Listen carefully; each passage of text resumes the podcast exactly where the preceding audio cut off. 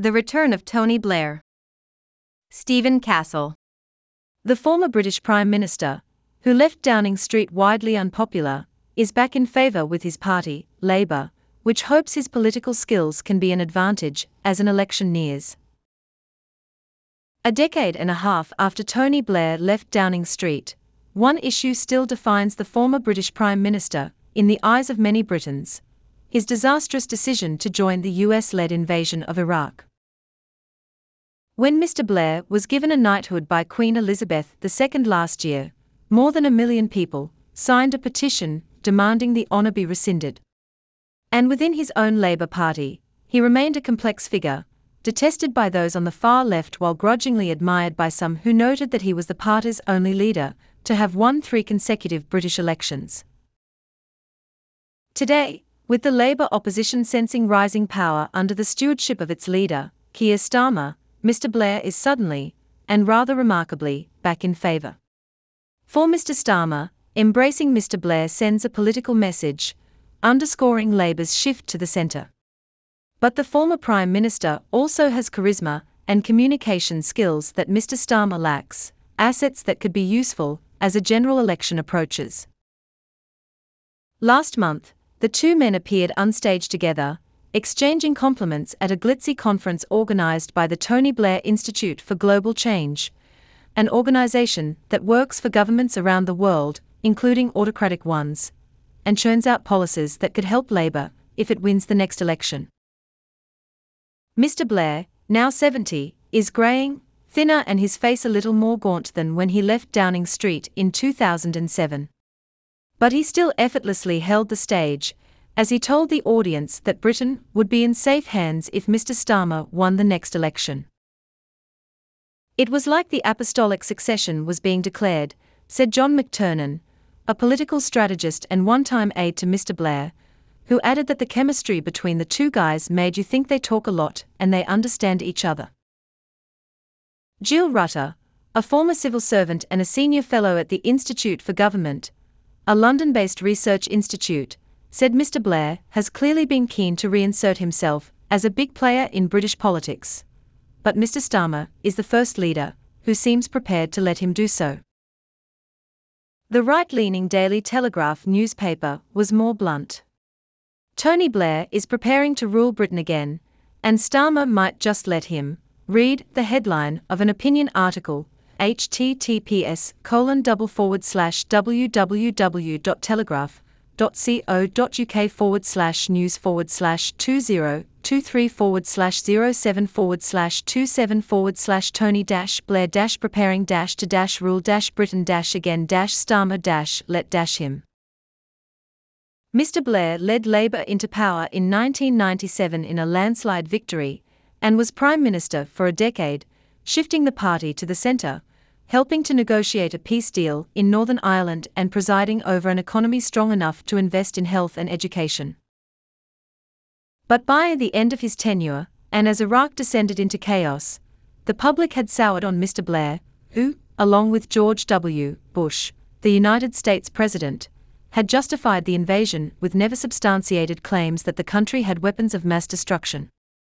The invasion led to years of sectarian violence in Iraq and the rise of Islamist militant groups that became precursors to the Islamic State. https colon double forward slash www.nytimes.com forward slash 2015 forward slash 10 forward slash 26 forward slash world forward slash Europe forward slash Tony dash Blair dash says dash Iraq dash war dash helped dash give dash rise dash to dash ISIS dot HTML question mark search result position equal sign 5 Mr. Blair's reputation post Downing Street was further damaged by lucrative consultancy work for governments with dubious human rights records, seeming to confirm his affinity for wealth. Such questions have also been raised about his institute. London Sunday Times recently reported that the institute continued to advise the government of Saudi Arabia after the slaughter of the writer Jamal Khashoggi, and still received money from the kingdom https colon double forward slash www.theguardian.com forward slash politics forward slash 20 23 forward slash August forward slash 1 2 forward slash Tony dash Blair dash Institute dash continued dash taking dash money dash from dash Saudi dash Arabia dash after dash Khashoggi. In a statement, the Institute said, Mr. Blair took the view then and is strongly of the view now, as he has said publicly, that whilst the murder of Mr. Khashoggi was a terrible crime that should never have happened, the program of social and economic change underway in Saudi Arabia is of immense and positive importance to the region and the world. The relationship with Saudi Arabia is of critical strategic importance to the West, it added, and therefore staying engaged there is justified. None of these criticisms have stopped a rehabilitation that would have been inconceivable while Labour was led by Mr. Starmer's predecessor, Jeremy Corbyn, a left winger and a fierce political adversary of Mr. Blair's.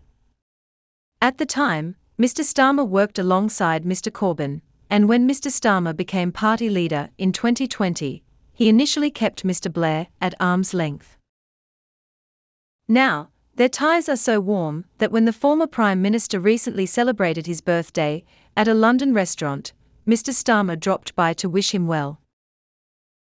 Tony has just kept going after a period in which it was almost like the Labour Party didn't want him to be around, said Alastair Campbell, Mr. Blair's former spokesman.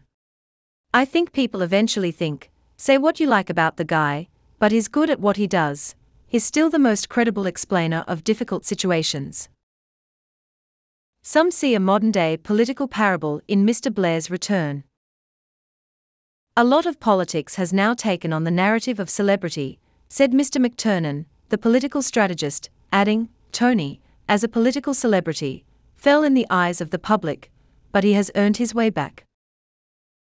It's not about forgiveness about Iraq, but there is an arc of a narrative around Tony, Mr. McTernan said, with Britain starting to be ready to listen again. Mr. Blair's political rehabilitation has been helped by comparisons with a governing Conservative Party that has presided over political turmoil. Years of deadlock over Brexit were broken when Boris Johnson won a landslide election in 2019, only to be driven out of Downing Street last year under a cloud of scandal. He was replaced by Liz Truss, the British Prime Minister with the shortest stint in history, before Rishi Sunak restored some stability. We have had such a succession of failed prime ministers that, to look at someone who did command the stage, you do look back and say, he was quite a big dominating prime minister, said Ms. Rutter. The Institute's output has also helped change Mr. Blair's image, Mr. Campbell, his former spokesman, said. The former Prime Minister saw a gap for relatively non ideological research focusing on technocratic policymaking and tackling challenges such as artificial intelligence, digital policy, and relations with the European Union. With about 800 staff members scattered around the world in Abu Dhabi, Accra, San Francisco, Singapore, and New York, and a sleek, modern office in the West End of London, the Institute has even had influence over the Conservative government, Ms. Rutter said, pointing to Mr. Blair's proposal during the coronavirus pandemic to structure its vaccine program around giving as many people as possible a first shot.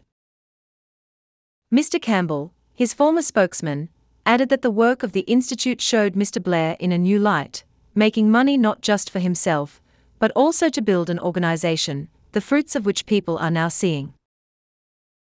Perhaps the biggest question is now what?